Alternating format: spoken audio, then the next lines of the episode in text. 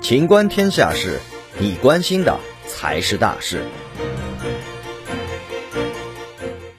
加拿大西部罕见热浪超两百三十人死亡。近日，一股历史性热浪侵袭加拿大西部。加拿大不列颠哥伦比亚省官员表示，在此次创纪录高温下，已有超过二百三十人死亡。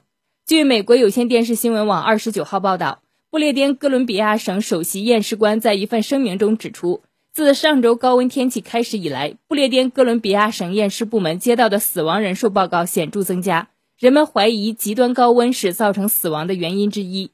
当地验尸部门通常在四天内收到约一百三十起死亡报告，但从二十五日至二十八日，至少已有二百三十三人死亡。随着数据不断更新，这一数字还会继续增加。